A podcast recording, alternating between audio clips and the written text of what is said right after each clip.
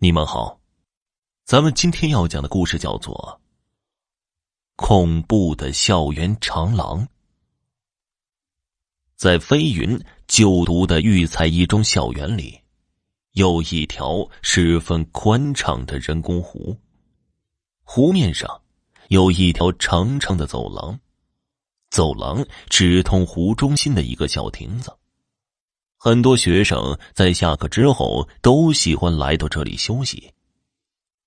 有关这条人工湖，还有一个很感人的爱情故事。说在这条湖中，住着一个漂亮的水鬼，他喜欢上了一个每天晚上都会来亭子里面吹笛子的学长，于是就化为人形，每天与那位学长相会。这天呢，那位学长不知道和几个黑人发生了什么冲突，被他们残忍的杀害，并且捆绑上了石头，扔进了人工湖水之中。当时，那个水鬼很不巧没有在场，未能够阻止这场悲剧的发生。当他发现学长的时候，已经是一具尸体了。为了保护学长的尸体不腐，这位水鬼姐姐用法术将整条湖的水全部都冻住了。哪怕是最为炎热的夏季，湖水里面的冰都不会融化。据说，这位水鬼姐姐原本已经在此修炼得道，快要成为水神列位仙班了。但是啊。由于冰冻湖水耗尽了所有法力，最终落了个魂飞魄散。直到水鬼姐姐法力耗尽之后，湖水才慢慢的解冻。算来，足足冰冻了长达一年的时间。据说这个美丽的传说，不知是哪个喜欢浪漫的人为这里的湖走廊。还有亭子取了一个好听的名字，分别叫做牵手廊、同心亭和情缘湖。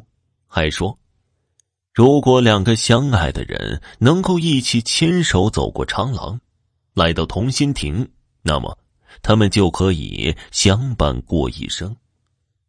如果两个人不是真心相爱的，虚情假意的那个会在中途掉进湖水里面。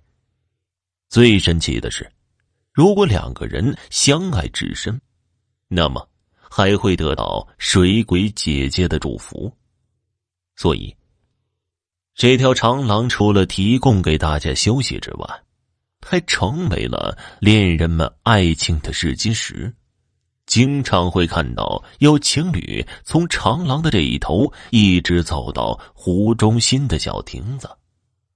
明知道传言是不可信的，好好的一个人走在这么宽敞的地方，旁边的栏杆又那么高，怎么可能会平白无故的掉下去吗？这又不是阴曹地府的奈何桥，可是偏偏就有人相信这是真的。而且还眼巴巴的渴望着能够得到那位水鬼姐姐的祝福。除了情侣试金之外，也会有一些单身的男女来这里碰碰运气，看看能不能够找到自己的缘分。当然了，也有些纯粹就是闲着无聊，来这里自愿找狗粮吃的，一边吃。还一边点评，说什么这两个人不般配，一朵鲜花插在了牛粪上。那男的长得实在是太丑了，那个女的应该和自己在一起之类的闲话。我的老朋友张小开，就是这些闲人中的一员。好多人来这里，都是因为喜欢这长廊，幻想着这里是能够寻找到自己姻缘的。见证和心爱人感情的地方，所以才会来这里。但是张小开来这里，却是因为恨这里。原来啊，张小开这个家伙，颜值属于那种略微偏上的，稍微一打扮，也能够吸引异性侧目的那种。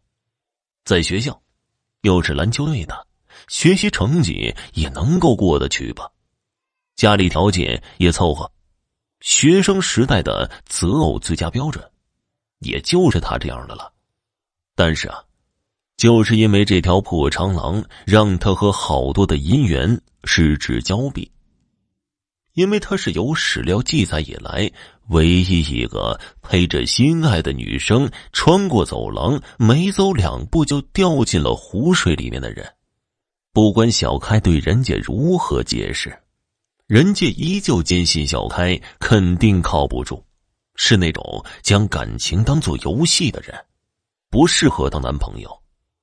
这件事啊，越传越邪乎，最后都传到小开命犯孤星，谁和他亲近一点都没好下场。受到这些的影响，让条件优越的小开也加入到了校园单身狗的行列里面。这件事让他很是郁闷，也开始大肆宣扬这条长廊根本不靠谱，大家不要相信。结果呢？确实没有一个人相信他说的话。小开，又自己一个人趴在这儿看人家美女亲亲我我的呀，不怕吃醋太多酸掉牙呀？小开看都懒得看那个和自己说话的女生，随口说道：“关你屁事啊！还有，我这是坐，不是趴，你大爷的！”可你不管是坐着还是趴着，对你来说区别都不是很大呀。总之就是羡慕嫉妒恨人家呗。要不就像我说的，咱们两个在一起凑合下算了。停，邱新宇同学，请你自重啊！对本帅哥不要有任何的不健康的想法。我不是和你说了吗？你这样的女孩子呀，只能够当哥们儿处，当女朋友，除非呀天底下女人都死光了，不然呢？轮不到你，不用说这么伤人的话吧？我们好歹还是好哥们呢，这样说话，你有没有考虑我的感受啊？对了，小开，要不我们两个上去走一圈，看看你还能不能掉下去？行了，别扯了，大晚上的谁有闲工夫陪你玩这种无聊的游戏啊？你又不是不知道。我对和异性一起走这个有心理阴影。看样子你还是觉得我是个女人对吧？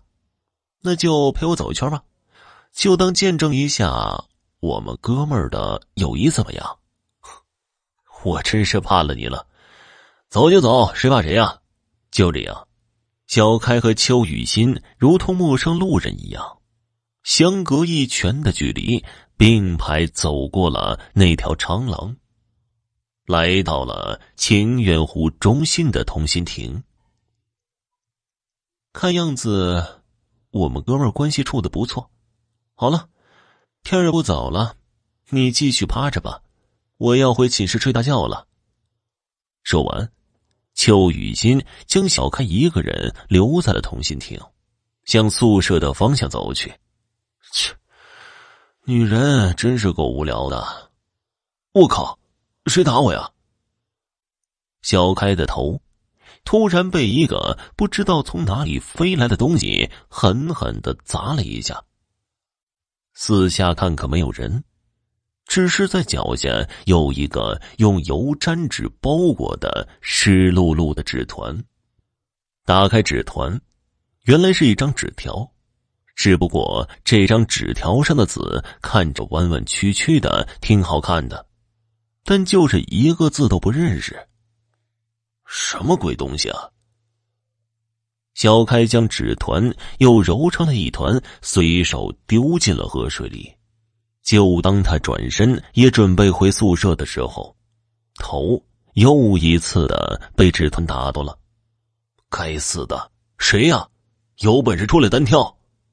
话音刚落，一个曼妙的身体从情愿湖水中慢慢的升了起来。那是一个看背影就知道一定是个美女的女人，身上没有穿着衣服，但是一头的长发自然下垂，恰到好处的遮挡住了身上的重点部位。